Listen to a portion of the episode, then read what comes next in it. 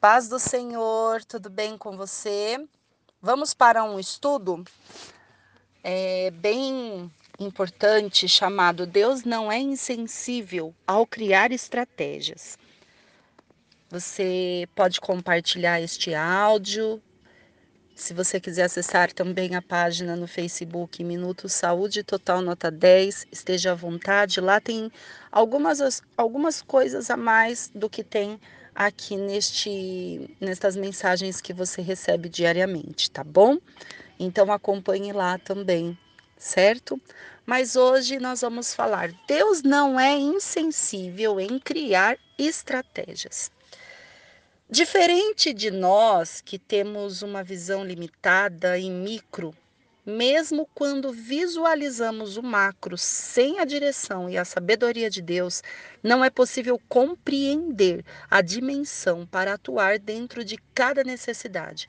No entanto, Deus tem a visão micro, macro e futurista. Qual seria o seu melhor aliado nas áreas de atuação se não for Deus? Vamos orar?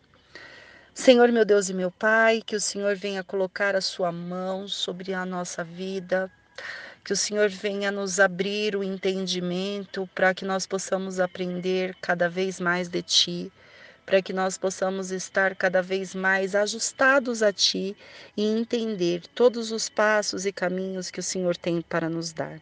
Obrigada por tudo que o Senhor tem feito, obrigada pela Tua presença, em nome de Jesus. Amém. É, veja bem, essa aliança ela não é geral, onde todos podem ter. Ela não é geral, onde todos podem ter.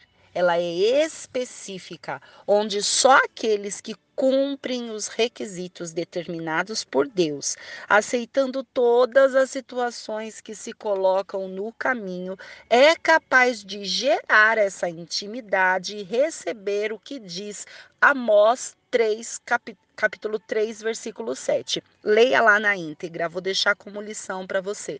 Todos os capítulos e versículos você vai procurar criar essa autonomia para você ter essa intimidade com Deus, tá bom? Então, olha, para que você entenda que é, Deus ele coloca algumas situações para que nós possamos gerar intimidade com Ele receber o que diz Amós capítulo 3, versículo 7, nós precisamos estar alinhados com ele.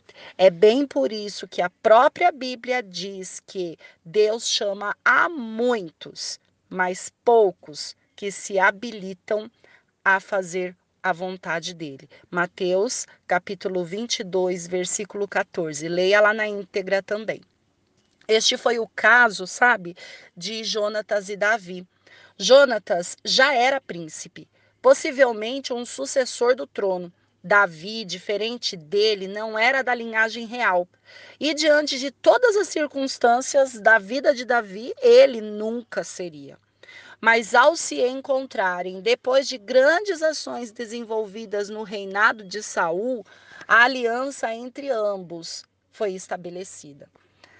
1 Samuel capítulo 18, de 1 a 4, diz assim: E sucedeu que, acabando ele de falar com Saul, a alma de Jonatas se ligou com a alma de Davi, e Jonatas o amou com a sua própria alma. E Saul, naquele dia, o tomou e não lhe permitiu que tornasse para a casa de seu pai. E Jonatas e Davi fizeram uma aliança, porque Jonatas o amava como a sua própria alma. E Jonatas se despojou da capa que trazia sobre si e a deu a Davi, como também as suas vestes, até sua espada e o seu arco e o seu cinto. Continuando. Mas sendo Deus estrategista, visualizou inúmeras dificuldades, sabendo o que sucederia futuramente. Leia lá em, é, em 2 Samuel, capítulo 5, se você ler o capítulo 5, você já vai ter uma visão assim, sabe, magnífica do que é o que era a classe inclusiva daquela época, como que era a rejeição dos coxos, aleijados, dos cegos, das pessoas que tivessem algum tipo de deficiência. E Davi, quando ele assume o reinado, já com essa grande aversão dessa classe inclusiva, é, eles criam estratégias de separar esse grupo, de ter esse grupo que era minoritário fora do reinado daquela ocasião. Então, olhar para aquele grupo era um olhar totalmente excludente. Por outro lado, Deus já estava observando aquela situação, estava vendo a classe minoritária ali sendo deixada de lado. E, por outro lado, ele estava vendo o percurso de Jonatas, que era da linhagem real. E, qual, e ele tinha um filho. E, a, e Deus ele alinha as estratégias para cuidar de todos. Como é que Deus alinha a estratégia para cuidar de todos, usando apenas um? Entenda, houve naquela época uma terrível guerra. O rei Saul já estava morto. E todos os seus descendentes, aqueles que, que poderiam assumir o trono, morreram. A ama, babá do filho de Jonatas, ela vendo aquela situação de guerra, ela decide proteger o menino. E ela foge, ela pega esse menino e ela foge, porque ela tá vendo toda a casa de Saul sendo exterminada. Então ela pega o menino e foge. Nesta fuga da guerra, ela cai. E o menino escapa das mãos dela. Uma carruagem, que é daquelas de guerra, porque é, eles estavam vivendo em período de guerra, passa para lá, passa para cá, e uma carruagem, quando o menino escapa da mão dela e também cai, uma carruagem passa por cima das pernas desse menino, deixando ele completamente aleijado. Agora, além de fugir, é, ela tinha mais um problema. Ela estava fugindo com alguém que era da linhagem real. Ela estava fugindo com alguém que era da linhagem real e não era filho dela. Além de fugir com alguém da linhagem real, aquele menino estava, ele, ele deveria ser morto. Por quê? Porque ele era filho de Saul e todos da casa de Saul estavam sendo exterminados. Então, olha só, a ama pega o menino que não é filho dela, mas o ama. Ela leva esse menino e esse menino cai e fica aleijado mais um problema criado para ela. Agora ela tem que cuidar de um menino, proteger ele da morte e agora ele tem uma deficiência. Ele ele se encaixa exatamente dentro do que o reinado ali não gostava, né? E estava totalmente excluído. E como voltar? Porque agora para voltar seria pior. Porque agora, além de ela ter levado o menino, Vou, e, e, sabendo que ali seria, é, ele estaria sofrendo aquela ameaça e poderia ser morto, agora como que ela vai voltar sabendo que ele é um deficiente? Mas Deus é perfeito. Veja o que Deus diz na palavra sobre Mefibosete. Acompanhe. Segundo Samuel 4:4. E Jonatas, filho de Saul, tinha um filho aleijado de ambos os pés. Era da idade de cinco anos quando as novas de Saul e Jonatas vieram de Jezreel. E sua ama o tomou e o fugiu. E sucedeu que, apressando-se ela a fugir, ele caiu e ficou coxo, e seu nome era Mefibosete. Agora, segundo Samuel 9, de 1 a 13. E disse Davi: há ainda alguém. Aí, neste período, Davi assume o trono. Davi assume o trono e o tempo passa. Davi assume o trono, o tempo passa e Deus incomoda o coração de Davi. Deus toca o coração de Davi e veja o que acontece. É, o tempo passou ali naquele reinado e disse Davi: Há ainda alguém que ficasse da casa de Saul para que lhe fizesse bem por amor de Jonatas? Olha só, a aliança estabelecida lá atrás com amor fez com que acontecesse agora o resultado. E havia um servo na casa de Saul, cujo nome era Ziba, e o chamaram para que viessem a Davi, e disse-lhes o rei: És tu Ziba? E ele disse: Servo teu.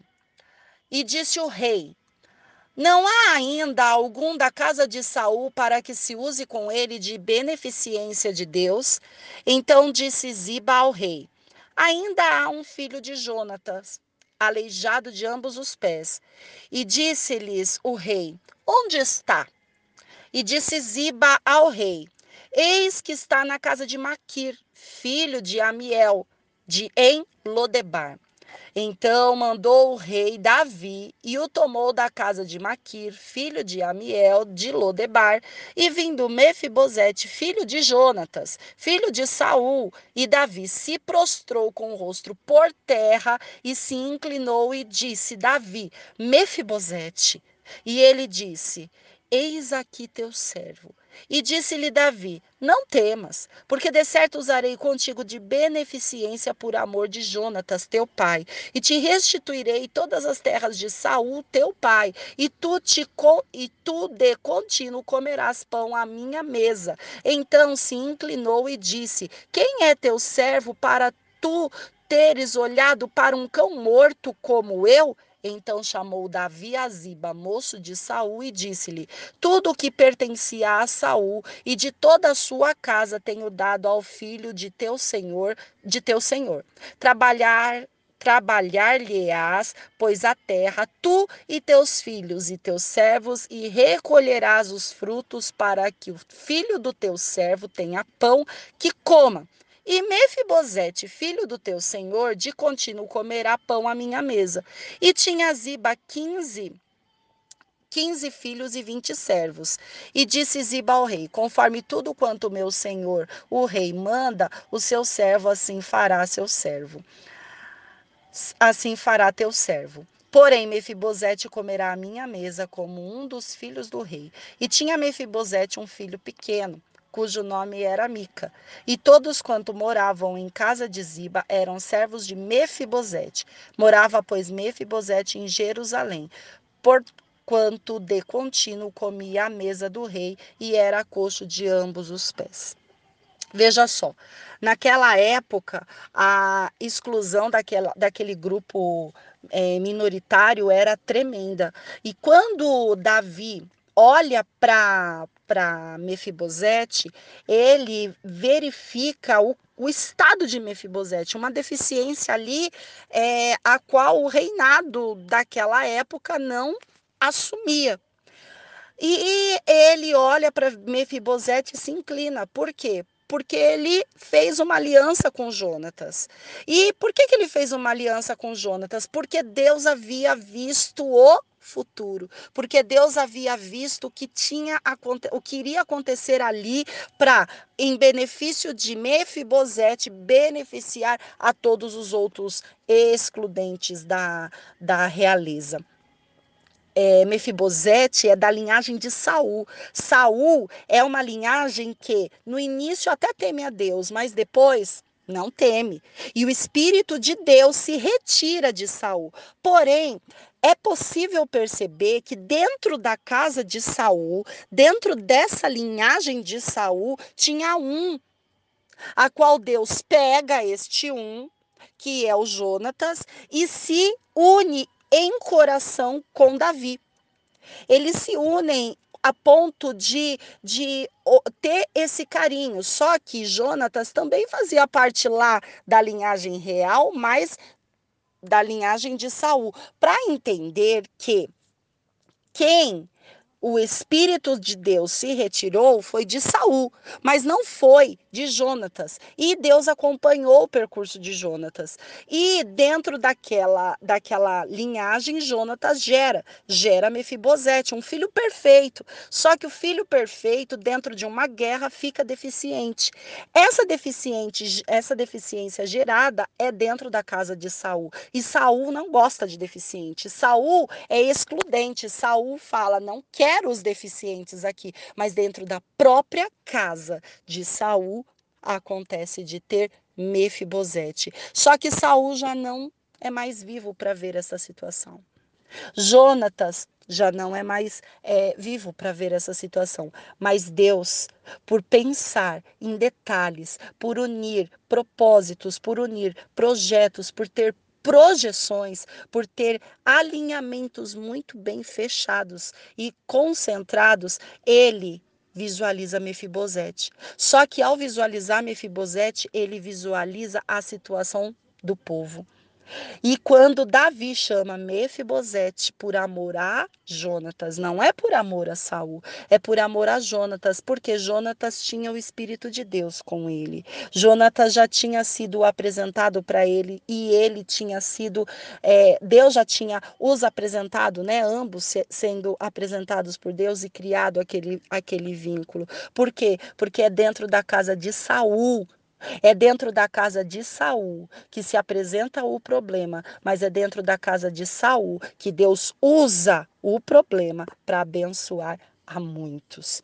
Então, Mefibosete é apresentado para Davi e Davi restitui a Mefibosete, que faz parte de uma linhagem real, mas que tinha sido, teve que fugir porque ele poderia ser morto. Ele restitui ali através de uma deficiência, todas as outras. Todas as outras são beneficiadas.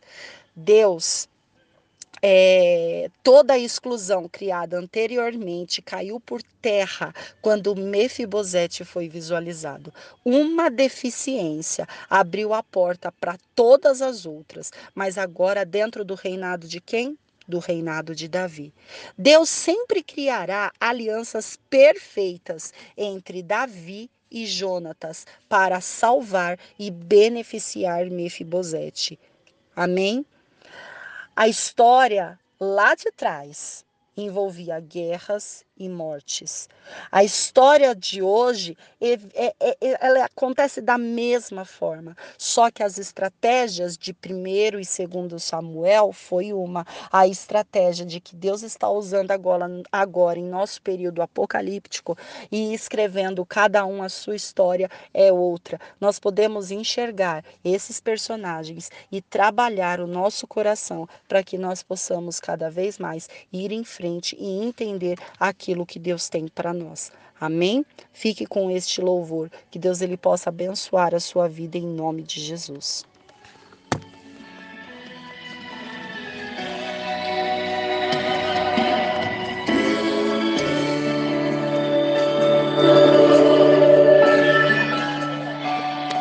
Escuta só, Davi chamou a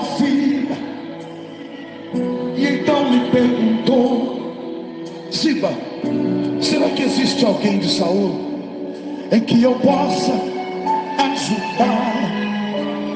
Sabe por que, Ziba? Lembrei-me da aliança que a Jonatas prometi de ser fiel à tua casa enquanto eu existir. E Ziba lhe respondeu: Existe um, meu Senhor vida lá em Lodebar, terra de tristeza e dor, onde opera a maldade. A miséria é uma realidade. A terra sem sonhos,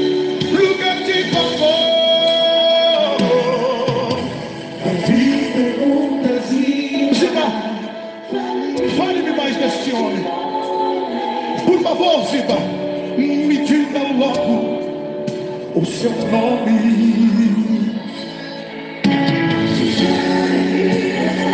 Se chama Mefibosete, porém não pode andar. É aleijado dos seus pés, só consegue se arrastar. Manda chamar este homem. Pra quê? Pra comigo se assentar. Ô! Vai lá e diga a Mefibosete, Senhor,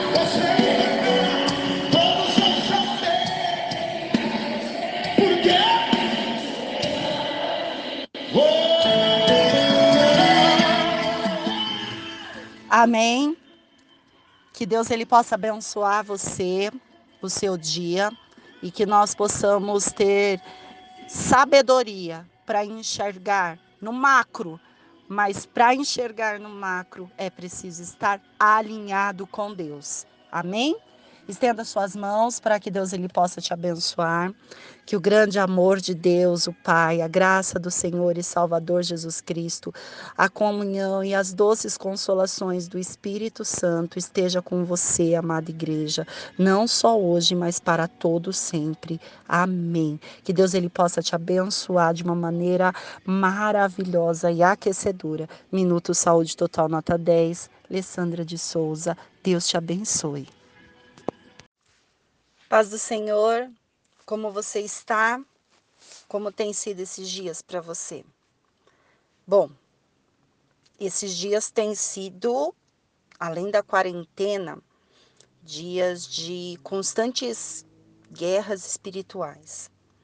Dias que têm é, colocado pessoas na prova de fogo. Dias que têm colocado os servos dentro da fornalha e aumentado o calor. Eu acho que nem foi sete vezes mais, deve ter sido umas 300 vezes mais, não é? Você sentiu aí ao longo desses dias, dias que não foram de trégua, dias que tem sido onde é, Satanás ele pede para nos cirandar e Deus tem permitido. E sabe por que Deus tem permitido? Cirandar você, cirandar a mim, cirandar a todos nós, porque ele sabe quem são os filhos dele. E ele sabe o que podemos aguentar. E como todas as coisas estão no controle dele, e ele não perdeu o controle de nada, então ele permitiu. E ele tem permitido, se você perceber, muitas coisas elas estão é, agitadas demais. A água está num movimento veloz, voraz. Olhamos muitas vezes para os lados e não tem resposta, não tem solução. E ainda perguntamos: onde está Onde está Jesus nesta tempestade? E aí eu vou te responder onde ele está, onde está Jesus nessa tempestade? Do seu lado, passando com você. É, se ele estiver dentro do seu barco, amém. Se ele estiver fora do seu barco, amém. Por quê? Por que fora do barco? Porque há momentos em que os discípulos estão dentro do barco e Jesus está dentro. Mas há momentos que Jesus coloca os discípulos no barco, manda eles irem para alto mar e não vai com ele. Só que Jesus não perdeu o controle dos discípulos só porque os discípulos foi sem ele, mas foi necessário. Os discípulos eles precisavam ter essa experiência dessa ausência para entender se essa ausência lhe faz falta. E eles perceberam que a ausência de Jesus ali no barco estava insuportável, porque antes a tempestade estava acontecendo, mas Jesus estava no barco. Agora a tempestade acontece e Jesus está fora do barco.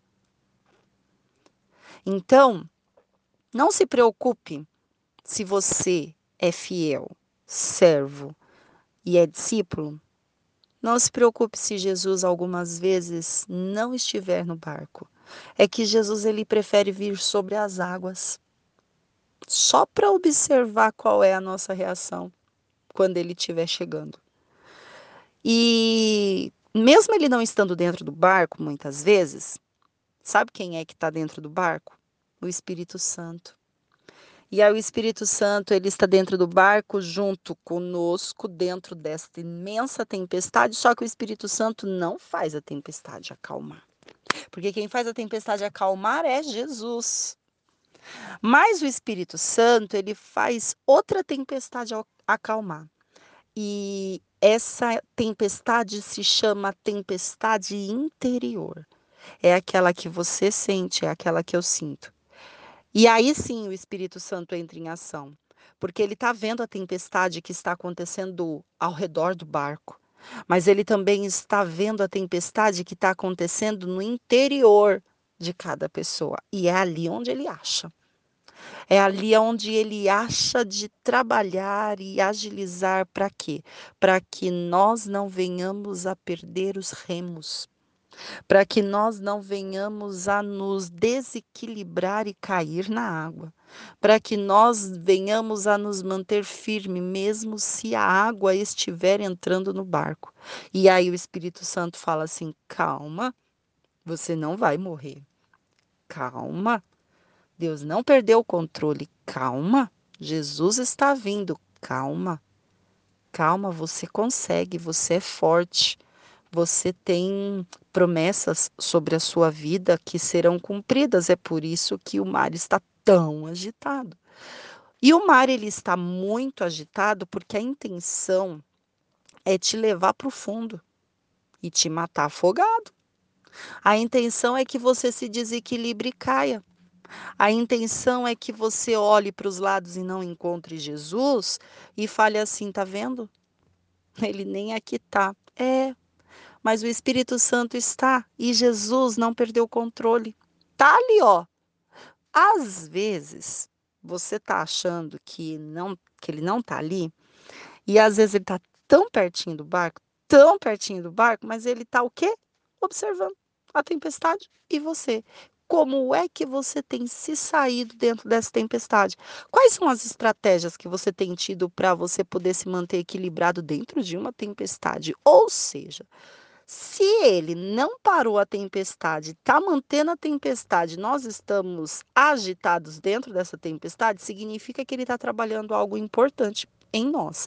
Gerenciamento de emoções, gerenciamento de circunstâncias, gerenciamento de necessidade, gerenciamento de situações críticas como pensar friamente numa situação crítica para se manter firme e equilibrado, não cair na água e ainda continuar equilibrado emocionalmente. E aí a gente respira fundo. Ui,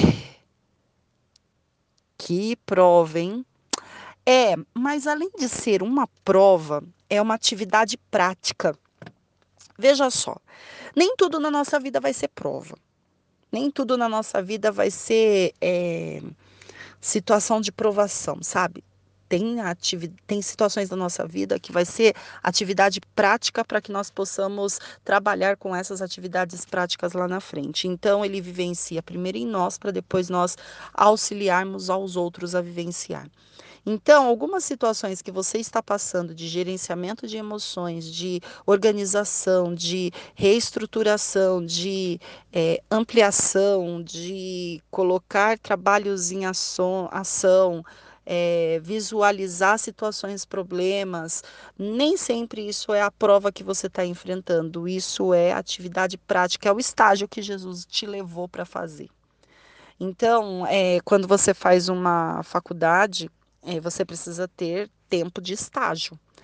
E o tempo de estágio é aquela prática que você vai adquirindo no dia a dia em empresas, escolas, é, setores, independente do que for, clínicas médicas, né, estágios que muitas vezes são remunerados e muitas vezes não são remunerados. E aí, quando você vai fazer esses estágios que a, que a, que a faculdade determina para que você tenha aquele rol de experiência dentro daquilo que você aprendeu dentro da faculdade, você não está fazendo uma prova. Você está praticando e colocando em prática aquilo que você aprendeu na teoria e trabalhando ali na prática. Quando chega a prova, sim, você vai lá e você tem uma dificuldade também, é, a dificuldade que eu digo assim, a questão do silêncio, Deus ele não vai responder, igual o professor durante uma prova, ele não responde. E esses dias é uma pessoa estava falando, né, que o professor, a experiência dela como professor que não dava nem para colar na prova, né? Que o professor ao invés de ficar na frente da sala observando toda a sala, a reação da sala, o professor no dia da prova ele ia para trás. E ele ficava lá atrás no fundão. E do fundão ele, poder, ele podia ter uma, uma visão muito mais ampla do que estava acontecendo. E eu vou trazer para a nossa vida hoje. Muitas vezes nós estamos fazendo a prova, olhamos para a mesa do professor, que é Deus, e olhamos a mesa vazia. E aí hum, ficamos desesperados, porque é, temos a necessidade muitas vezes de olhar pelo menos para o professor e às vezes começamos a nos movimentar e e muitas vezes muitas vezes queremos colar na prova, mas não tem como, porque uma prova espiritual não tem como colar. Então, é, é necessário que nós pensamos que o professor, muitas vezes, ele não está sentado na mesa na frente, mas ele está de pé parado lá atrás. E aí temos que lembrar outra questão. Sabe, muitas vezes a gente fica perguntando assim: por que, que o fulano não me ajuda? Por que, que o Beltrano não me ajuda? Por que, que o fulano passa por mim, não, não estende a mão? Por que, que ele tá. Ai, olha, uma situação, viu? Parece que ninguém olha para mim, parece que eu tô sozinho. E essa pessoa não me ajuda, aquela dali também, olha, sabe do que eu tô passando e, poxa, aí eu vou te responder também. Sabe por quê? Porque no dia que foi marcado a prova, sabe? Essa prova aí que, que Deus ele faz com a gente, ele colocou essas pessoas também para sentar e fazer.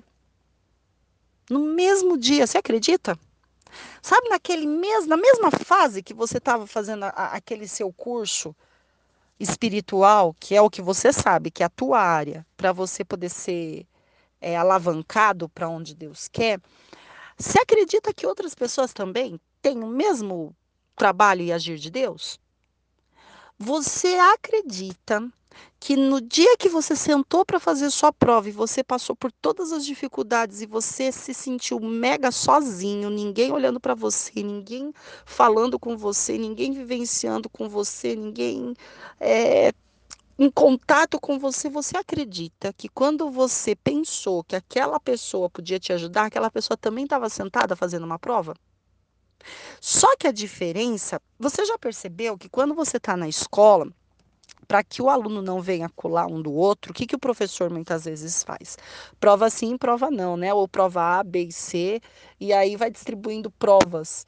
E ali você não sabe se o da frente está fazendo igual a sua, se o do lado está fazendo igual a sua, se o de trás está fazendo igual a sua, porque são provas diferentes. Ele alterou ali a, a, a, as questões da prova para não ter olhares entre as pessoas e a resposta ser comunitária. Então, o que, que, que o professor, ele muito criativo, ele faz? Ele coloca várias provas e distribui para os alunos.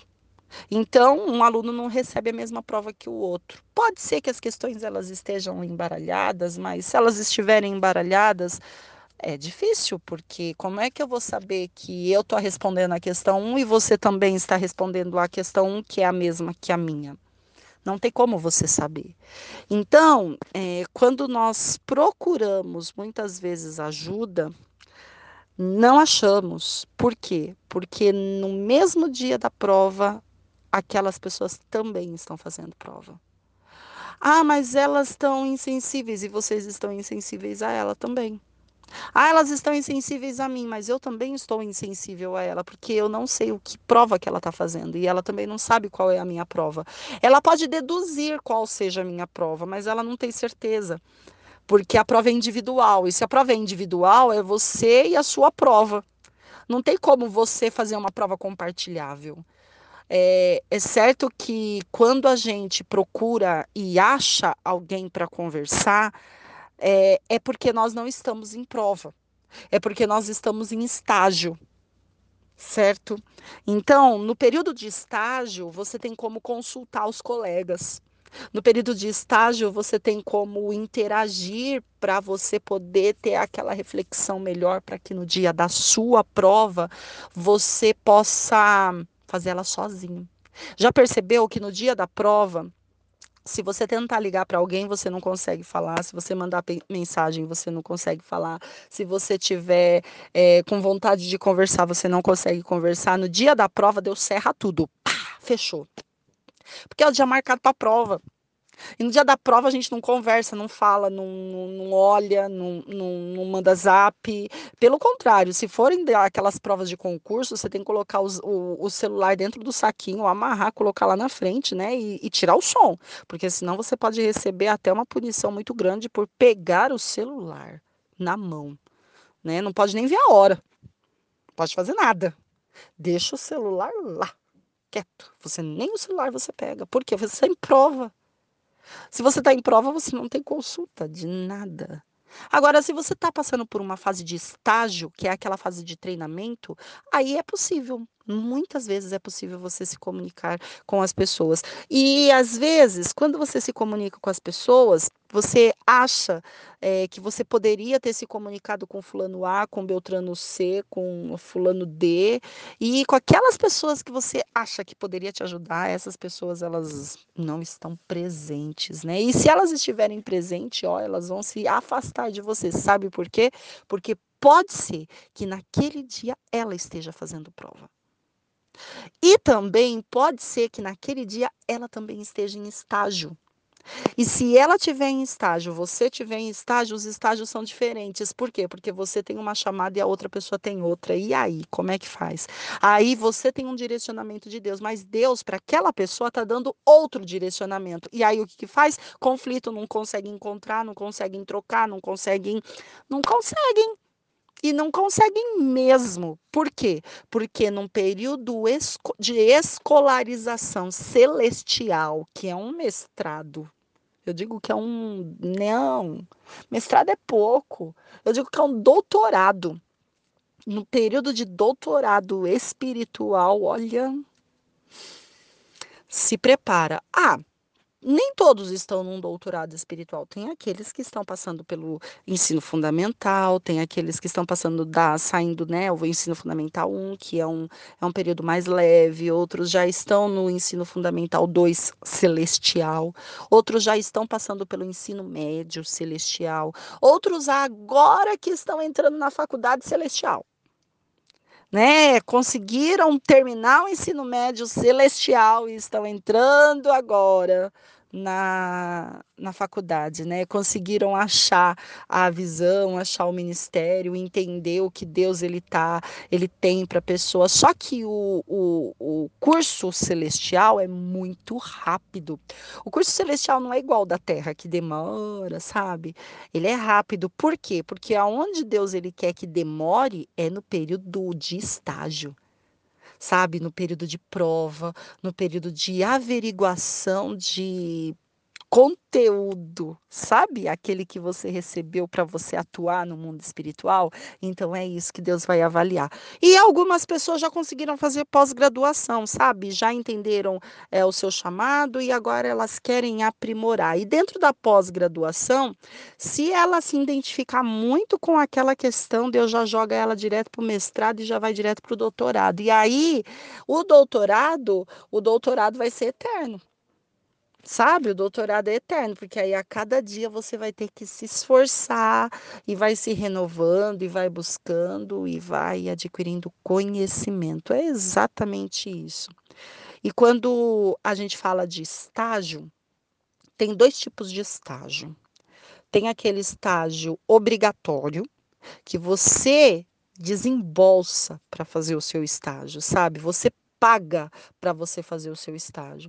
E como assim você paga para fazer o estágio? Sim, porque você está fazendo um curso que você está bancando aquele curso, e quando você vai é, cumprir a, as habilidades daquele determinado curso, você vai para um, um lugar para adquirir aquelas experiências técnicas, você vai para aquele lugar com uma ficha e quando você chega com aquela ficha naquele, naquele ambiente, a, o, o gestor daquele ambiente ele tem que assinar a sua ficha de que você esteja, esteve presente e acompanhou ações que acontecem em determinados lugares. E geralmente isso, é, esse, essa primeira forma de estágio, ela acontece de uma forma não remunerada. É uma forma assim, então o seu deslocamento quem paga é você, é, o material quem custeia você, você está custeando. Mas existe um segundo estágio, que é o estágio remunerado. Nessa fase do estágio remunerado, você faz a mesma função, só que agora você já tem um conhecimento maior e o local paga para você desempenhar aquela função. Mas o que o local paga para você desempenhar aquela função ainda é um, um, um valor baixo, sabe? Um valor assim que não é, que não ainda não condiz com aquilo que você está eh, é, sendo desenvolvido dentro da sua capacidade, mas você tem sim ali um valor. Vamos dizer que você está fazendo ali um, um estágio remunerado e você por aquilo que você tem desempenhado e aquele seu esforço, você está recebendo por ele, estando na faculdade. O céu é a mesma coisa. A faculdade celestial é a mesma coisa. Há uma fase do tempo em que você se dispõe a fazer a, a, as ações que você aprendeu no campo no campo espiritual e você você que tem que mostrar proatividade para fazer aquela coisa. O que é proatividade? É você de você para necessidade. É de você, é você se empenhando em fazer alguma coisa, é você se dispondo, é você indo e não parando. Tem uma fase também que vem com o estágio remunerado. E esse estágio remunerado é quando você tem alguns retornos já de que já, já passa a ser mútuo. Você é, presta aquele serviço e você retém, recebe aquele serviço. E esse serviço é, ele é já uma fase de reconhecimento, mas ele não é uma fase financeira. Ele, ele, vamos dizer que é uma ajuda de custo, só para que você não se, é, para que você não desanime, então você está fazendo o serviço e você está vendo resultados daquele serviço. Você não está somente se predispondo a fazer, você se predispõe a fazer porque é necessário no período de estágio celestial, mas tem o, a reciprocidade, né? Vamos dizer que esse seria o estágio remunerado. E depois vem a parte da formação, que é a parte da sua atuação. E quando você chega na parte da atuação espiritual, assim como no mundo físico, quando você encerra um curso e você passa por todos os níveis e de repente já chegou até no doutorado daquele curso, você tem autoridade de doutor para falar sobre um assunto, para lecionar ou para atuar em, em áreas bem específicas, com minúcias. E é, muitas pessoas são formadas em doutorado no mundo espiritual e não tem escolarização lá no mundo físico. Veja bem, o mundo espiritual ele não pede documento comprobatório de escolaridade do mundo físico. Por quê? Porque a direção de Deus ela é totalmente diferente, diferenciado. Então, muitas vezes no mundo físico você está somente no ensino fundamental e às vezes você é até analfabeto, nem sabe é, ler e escrever. Porém, no mundo espiritual Deus te usa tanto, tanto, tanto que te, te formou doutor. E te deu autoridade no mundo espiritual para lidar no mundo físico. E aí nós podemos ver, como resultado disso, muitas pessoas que no mundo físico são muito bem sucedidas e sem escolarização, e são filhos de Deus. Por quê? Porque no mundo espiritual ela passou pelas fases necessárias de fortalecimento para atuar no mundo físico. Outra situação é que no mundo físico ela se desenvolveu até uma parte. Digamos que ela não conseguiu concluir ou algo abarrou para que ela continuasse e chegasse de repente a um doutorado. Então a pessoa fez só até o ensino médio ou só até a faculdade e não, nada mais, não, não segue, não seguiu em frente. Porém, no mundo espiritual ela chegou no doutorado. Quando chega no doutorado do mundo espiritual, que você passa por todas as fases, você passou pelo berçário, que é quando você aceita Jesus Cristo como seu único e suficiente Salvador, você passou pela, pela educação infantil, que é aquela fase onde você ainda precisa de ajuda do professor para você poder caminhar. Aí você passou pelo ensino fundamental 1, que do mundo espiritual, tá? Não tô falando do mundo físico não, tô falando aqui, ó, mundo espiritual, mas comparando com o mundo físico para você entender. Aí você chega no fundamental 1, né, do, do ensino espiritual, e ali você já começa a receber um alimento mais específico. Porém, esse alimento, mesmo sendo específico, ele não te dá a habilidade de você trabalhar sozinho. E aí é, Deus ele te leva para o ensino fundamental 2. No ensino fundamental 2 é aquela cota que você precisa terminar de aprender para você ter uma base de habilidades espirituais para você se desenvolver no seu dia a dia. E quando você termina o ensino fundamental 2, ainda é obrigatório a escolarização e você vai para o ensino médio. No ensino médio, você já começa a ver coisas mais complicadas. É uma teoria bíblica, uma teoria de ação muito mais é, minuciosa. Você consegue abrir um muito mais a sua visão espiritual. E quando você chega no, no, ensino médio do mundo espiritual, você já tem habilidade para entender qual é a sua função ministerial. Você já consegue visualizar e sentir qual é a faculdade espiritual que você quer fazer. Se você quer fazer a, faculdade espiritual para louvar, para pregar, para ser missionário, para atuar na, na fase do evangelismo, para ser um, um obreiro, para ser um diácono, e ali você consegue já ter uma perspectiva, terminando o ensino médio espiritual, você já consegue ter uma perspectiva do que você vai, de que graduação você, você é levado por Deus a fazer. Quando você termina o ensino médio espiritual, você já tem essa essa habilidade de percepção. E às vezes tem pessoas que têm dupla habilidade. E, mas tem sempre uma que chama mais, que é o caso daquelas pessoas que iniciam uma faculdade no mundo físico e elas trancam aquela faculdade e migram para outra. Por quê? Porque elas começam a faculdade aí elas percebem, poxa, eu pensava que eu ia ser bem sucedido nisso aqui, mas não é do jeito que eu estou pensando. E aquela outra área me chama, é, me, me atrai muito mais. Aí ela tranca a matrícula e segue para a área que ela foi chamada. Pode ser que um dia ela volte a abrir aquela matrícula, mas só depois daquilo que ela concluir, daquilo que ela, ela escolheu é, profissionalmente falando. E no mundo espiritual acontece a mesma coisa. É, às vezes a pessoa ela está confusa, né, em qual área que ela vai atuar no campo ministerial e ela entra numa área.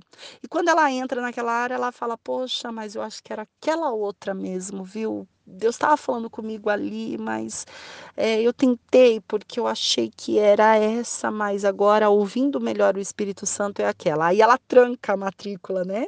Vamos dizer assim, e migra para a área ministerial que ela quer, que ela deseja, e que não é que ela quer, é que Deus já apontou para ela e ela foi chamada e ela foi escolhida para aquela, aquela atuação ministerial. E ali Deus começa a fazer a faculdade com ela. Na faculdade, ela já começa a sentir aquele peso, sabe, de responsabilidade. Por quê? Porque ela sabe que ali ela já vai ter que passar por estágio, ela vai ter que já passar por um período de experiência, ela já vai fazer provas, ela já vai ter uma certa habilidade para se, é, se movimentar ali no mundo espiritual com aquilo que Deus ele está formando ela dentro daquela faculdade. Quando Deus ele percebe que aquela pessoa ela tem um potencial que não é só a nível de faculdade, ele dá, acende luzes na, na visão dela, luzes ministeriais e leva ela para para a pós-graduação. Na pós-graduação, ela já sente, assim como a pós-graduação do mundo físico te leva para uma área específica para que você possa ampliar o seu conhecimento, a nível de conhecimento sobre o assunto a ser trabalhado, na área espiritual também. Ele leva você para uma pós-graduação para que você tenha habilidade e, e você tenha uma luz melhor, um discernimento melhor para você entender a sua área ministerial e te dar uma, uma atuação um pouco melhor. No fim, quando você faz a pós-graduação no mundo físico, muitas pessoas elas têm desejo de elas implantarem algo delas para a sociedade, algo que nasça delas, e aí elas fazem o, o mestrado, mas o mestrado é um mestrado que ela só se torna mestre eh, naquilo que ela faz. Ela tem um acompanhamento muito de perto, mas tem pessoas que já querem o doutorado no mundo físico e o doutorado faz com que ela crie alguma coisa, busque por aquela coisa e aquela coisa receba o nome dela. E ela se torna doutor, por quê? Porque não tem outros é, outros investigadores com aquele ponto de vista apresentado por ela. Mundo físico, mundo espiritual é a mesma coisa. Termina a pessoa, termina com aquela clareza do, do da pós-graduação. E aí ela segue para o mestrado. Só que muitas vezes o mestrado dela ainda a limita em algumas situações. E Deus, quando ele vê esse potencial sendo desenvolvido, ele arranca essa pessoa e já leva direto para o doutorado. E aí, para onde você entra? Para o deserto. Por quê? Porque quando você é, anseia pelo doutorado, é porque você criou algo de você e entregou para a sociedade. No mundo espiritual é a mesma coisa. Quando Deus percebe que algo de você é diferente daquilo que é normal, quando ele percebe em você algo que é extraordinário para ele usar e modificar situações, ele enxerga o doutorado. Porque não está na faixa do comum. Aí o que, que ele faz? Pega o ser humano e coloca onde? No deserto. E lá no deserto ele conduzido pelo Espírito Santo, sempre conduzido pelo Espírito Santo. Por quê? Porque no deserto você vai passar por situações críticas, extremamente tenebrosas, com reações extremamente, às vezes até hostil, mas que vai te direcionar exatamente para o alvo daquilo que lá atrás você tinha pensado, mas Deus visualizou lá na frente. E aí ele te leva para o deserto para te treinar. E aí onde acontece aquela, exatamente aquelas coisas. É a solidão, é o sentimento pesado, aquela coisa que não acaba, aquele sentimento de aperto, ninguém fala com a gente, não tem comunicação. Por que isso acontece? Porque ele simplesmente ele faz uma divisão quando ele leva para o deserto. Nessa divisão, aquelas pessoas elas são retiradas da nossa vida para que nós possamos aprender a ter dependência de Deus. E nessa divisão, ele nos aproxima do alvo. Só que quando ele nos aproxima do alvo, aquele alvo acerca que são as pessoas, elas também estão fazendo doutorado e elas também estão em período de prova, elas também estão em períodos de estágios. E elas também estão recebendo informações de Deus. E é exatamente para esse caminho que você está seguindo. E aí você não consegue ter contato com ninguém. Por quê? Porque Deus não aceita dividir experiências neste caso. Hum? E se você está naquele mesmo grupo, você não consegue ter aquela avaliação, sabe? Aquela perspectiva. Você não consegue observar o grupo e o grupo não consegue te observar. Grupo que eu digo, pessoas, mesmo na parte individual, é você não consegue observar a situação e a situação não consegue te observar. Então é necessário que haja uma separação. Por outro lado, há uma, um distanciamento de outro grupo que é aquele grupo que de repente você gostava e se dava bem, mas agora você não sente mais interesse. E também eles também perdem o interesse por você e há uma frieza tamanha que faz com que daquele grupo você já não sinta mais vontade de voltar. Mas não é voltar a se relacionar com essas pessoas, não, porque quando tratamos de salvação e de libertação e de resgate, nós voltamos a qualquer lugar onde Deus ele nos coloca. Mas eu digo enquanto campo de atuação. Enquanto campo de atuação, ele Deus ele elimina e aproxima outro. E naquilo que ele aproxima, você ainda continua só. Por quê? Porque quem desenvolve as habilidades é Deus. E aí não tem como se relacionar. O que Deus faz? Ele não nos deixa desamparados. E ele pega pontos específicos e pessoas específicas com ministérios totalmente diferentes, pessoas desconhecidas e aproximam umas às outras. Vamos dizer que é o nosso caso? Ele nos aproximou. Algumas pessoas dessa lista de transmissão que recebe esta palavra, elas são, elas se tornaram muito próximas pelo, pela atuação ministerial. Mas a atuação ministerial dessas pessoas são totalmente diferentes umas das outras. No entanto, essa aproximação que ele deu, esse calor que ele nos aqueceu, esse cuidado que ele teve de nos aproximar, significa que ele permite que em períodos de estágio haja troca de, de informação e conhecimento, que é exatamente o que acontece com as pessoas quando Deus apresenta pessoas para elas no período de deserto. Ele aproxima pessoas. E é exatamente isso. Isso faz com que o amor dele por nós seja apresentado. E no período desse treinamento, nos sentimos extremamente pesados, vazios, é, na tempestade sem o caminhar de Jesus, mas é porque, na verdade, no mundo espiritual, tendo você escolarização ou não no mundo físico, a verdade é que no mundo espiritual, se você entrou no deserto, é porque você está no nível de doutorado e Deus visualizou algo em você que a sociedade vai ser impactada com a presença de Deus. E ali ela é, ele faz algo diferente acontecer e te empurra para lá.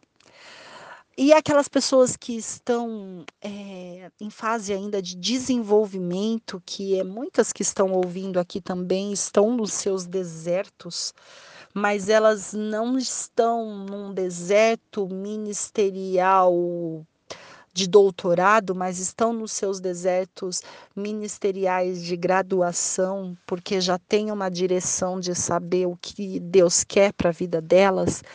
É, eu posso dizer que é tudo um mesmo pacote com direcionamentos e níveis diferentes, mas é um pacote celestial único, com um professor único, vendo a capacidade de cada um que se torna única. Ele não irá tratar aquelas pessoas com é, que estão chegando agora no reino de Deus, elas estão no berçário espiritual. Ele não vai dar um alimento sólido de uma graduação para essas pessoas que estão chegando agora. Então, nós é que estamos sendo forjados por Deus dia após dia, para que a nossa mente espiritual seja aberta.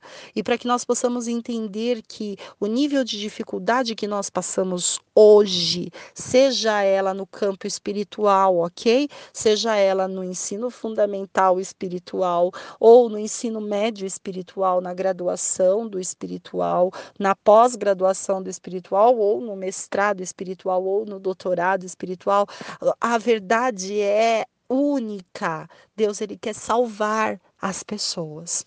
Seja em qual nível de formação você esteja sendo formado, a sua e a minha função é ir de pregar o evangelho a toda criatura, e quem crer e for batizado será salvo esta pessoa e a casa dela. Essa é a nossa missão, esse é o nosso id. Veja bem, se você não aceitou Jesus ainda como único e suficiente Salvador, é necessário que você faça. E publicamente é, confesse isso, escreva é, aqui mesmo no WhatsApp, olha, eu aceito Jesus como meu único e suficiente Salvador e reconheço que Ele é o dono de tudo e reconheço que sem Ele nada do que é, há pode ser feito e reconheço que não há outros deuses, que não há outros santos, que não há outras entidades, que não há outro nada a não ser Deus, Jesus Cristo. Eu reconheço que Ele é o único caminho que me leva até a presença de Deus. É Ele que eu reconheço, é Ele que está acima de todas as coisas na minha vida. É Ele que me dá a direção, é Ele que me dá a, o caminho. E é a Ele somente que eu quero seguir. É exatamente isso que nós temos que ter em nós e levar para que outras pessoas tenham. Essa é exatamente a nossa função. Amém? Ouça esse louvor e depois eu vou fazer a leitura de um texto para você. É, na verdade,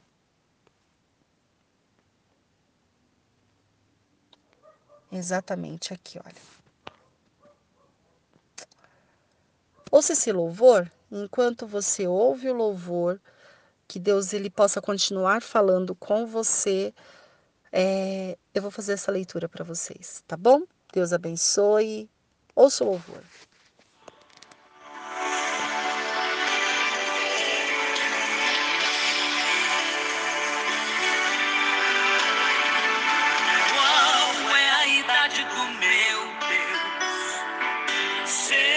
aniversário, que data é? Que carro ele usa pra andar na terra? E que sapato cabe no seu pé?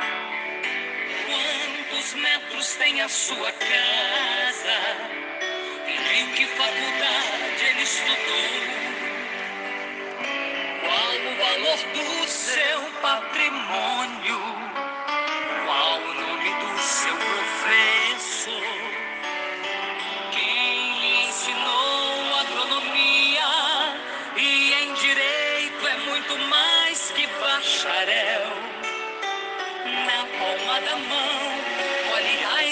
do mar e chama pelo nome cada estrela do céu.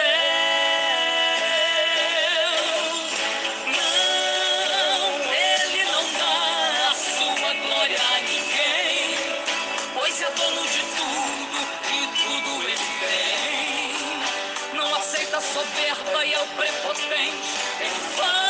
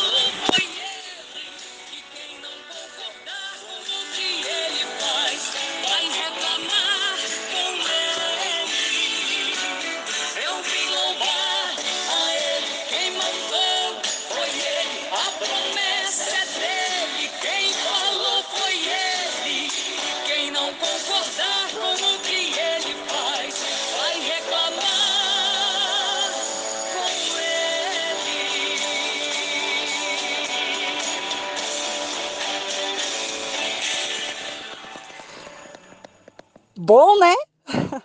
Creio que este louvor ele entrou exatamente como uma luva para esta palavra. Amém?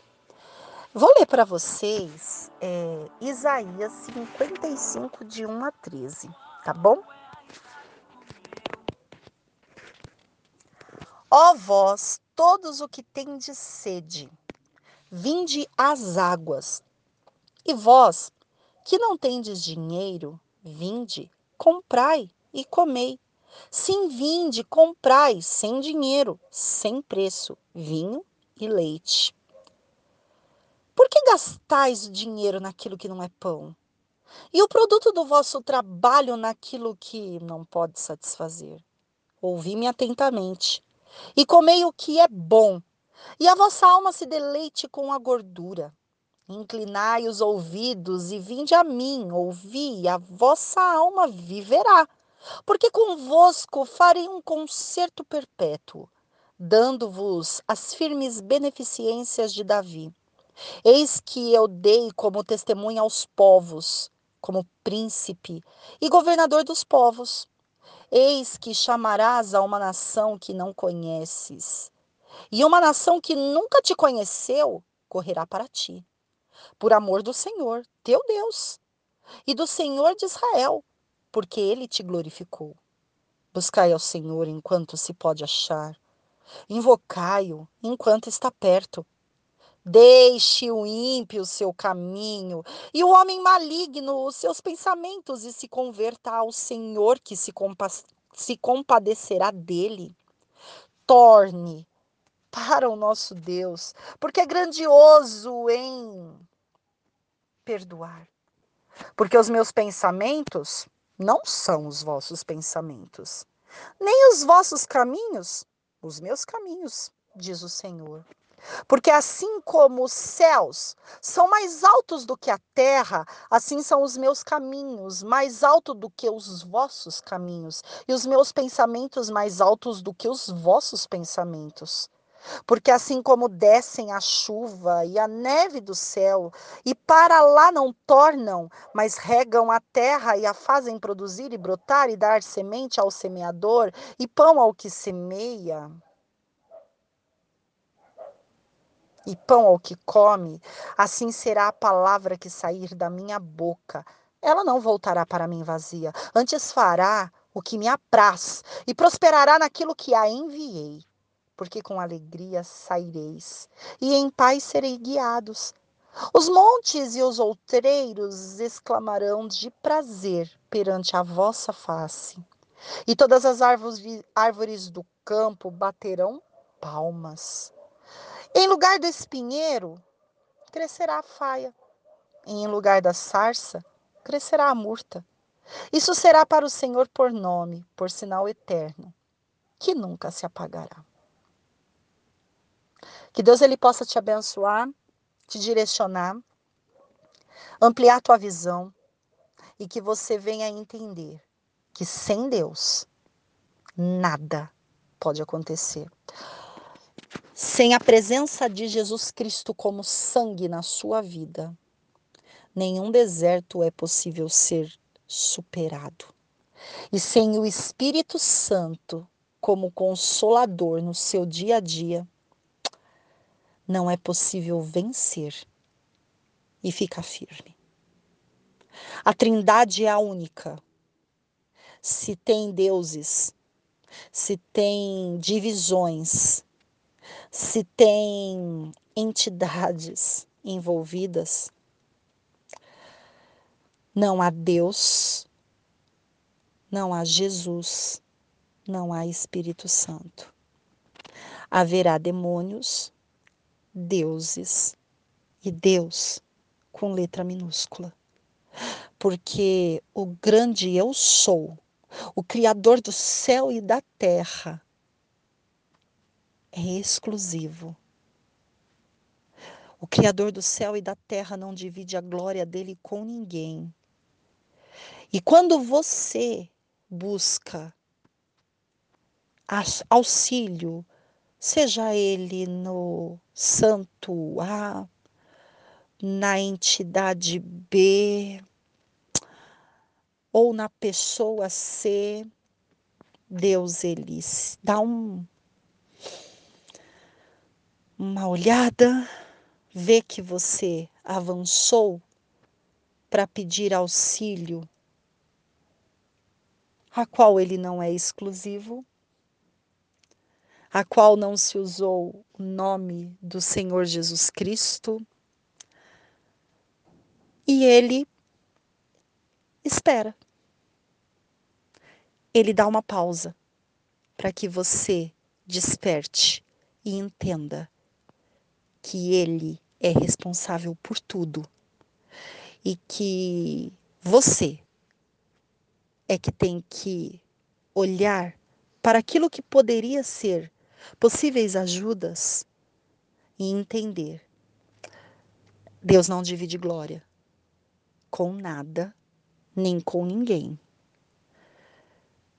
Deus ele tem uma glória trina a glória trina é Deus, Jesus, quando você reconhece que para chegar a Deus você precisa do nome de Jesus somente.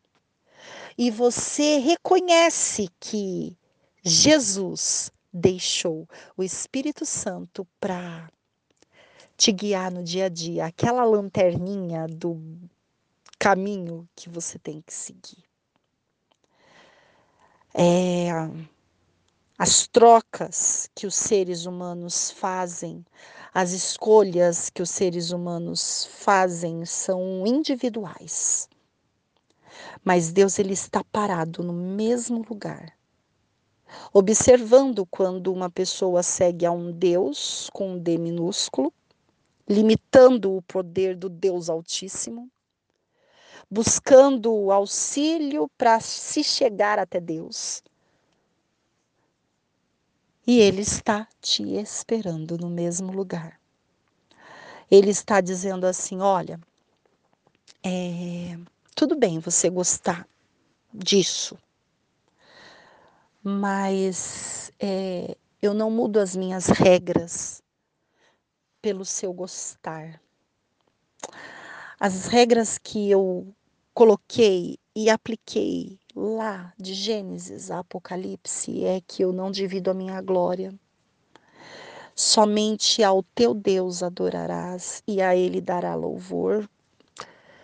E quando você divide e você acha caminhos para chegar até mim, eu só fico no mesmo lugar esperando você encontrar Jesus, porque Ele é a única porta de acesso a mim. É, não tem problema se você deseja buscar ajuda de outros recursos, pensando que vai chegar a Deus. É, você planta, você colhe o resultado da sua plantação. Mas para ter acesso ao Altíssimo existe uma regra imutável Existe uma regra extraordinária e um Deus extraordinário, ele não fere a palavra que ele deu. Antes, a palavra que ele deu, ela se cumpre. E se ele não fere a palavra que ele deu e ela se cumpre, e ele diz que não divide glória, e ele não aceita outros deuses, santos, entidades, e ele diz que Jesus é o único caminho para chegar até ele. Ele não vai ferir as regras dele por você gostar e achar do seu jeito que você vai chegar a ele. Ele te respeita pela sua postura e pela sua opinião. Mas respeitar você por sua postura e por sua opinião, não muda as regras de Deus em dizer para chegar até mim só através de Jesus Cristo. Para chegar e falar comigo só através de Jesus Cristo. Só reconhecendo Ele como único e suficiente Salvador. É só reconhecendo Ele como único caminho. É uma questão individual, eu não sei para quem esta mensagem está sendo direcionada. É só você que está ouvindo essa mensagem. Você está ouvindo o som da minha voz falando com você, mas ela é impactante somente para você, naquilo que você precisa. Deus ele fala para muito, ele fala é, para muito de forma individualizada. Quando você vai numa igreja, você encontra pessoas e um pastor falando. Só que o pastor falando, ele está pregando para ele mesmo, o pastor está pregando para aquelas pessoas, mas cada pessoa recebe o alimento na forma que ela necessita ouvir de Deus. Por quê? Porque a palavra de Deus é quem cura e a palavra de Deus ela é direcionada. A palavra que eu solto e libero para você aqui pelo minuto Saúde Total Nota 10 chega para mim com um impacto de Deus falando comigo, Alessandra de Souza Dias. E chega em você com outro impacto porque com você é diferente de mim, Alessandra. É diferente do fulano, do Beltrano. É diferente. Para cada pessoa, um impacto. Isso é Deus. Não é um texto pronto e feito e te entregue. É quando existem essas situações que você sente, poxa, é comigo. É exatamente isso. Você está ouvindo de forma individual e Deus falando com você. E quando ele fala de forma individual e toca tão profundo, mexe com o nosso eu lá dentro, significa que é aquela luz do Espírito Santo apontando. Muda, retoma, reconecta, entenda que só Deus é Deus. Amém? Estenda suas mãos. Que o grande amor de Deus, o Pai, a graça do Senhor e Salvador Jesus Cristo, a comunhão, as doces consolações do Espírito Santo esteja com você, com você permaneça, não só hoje, mas para todo sempre. Amém.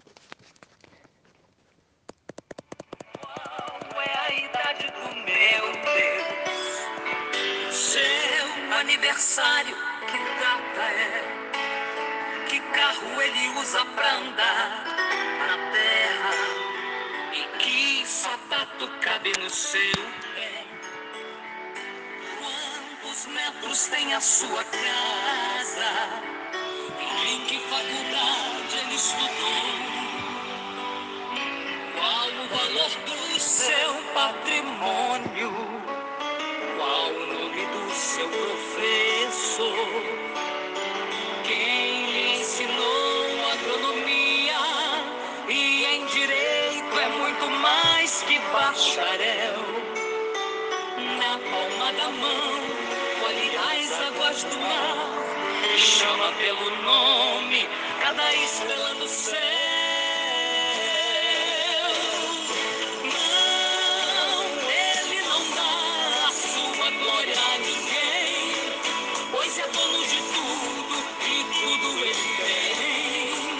Não aceita soberba e ao prepotente,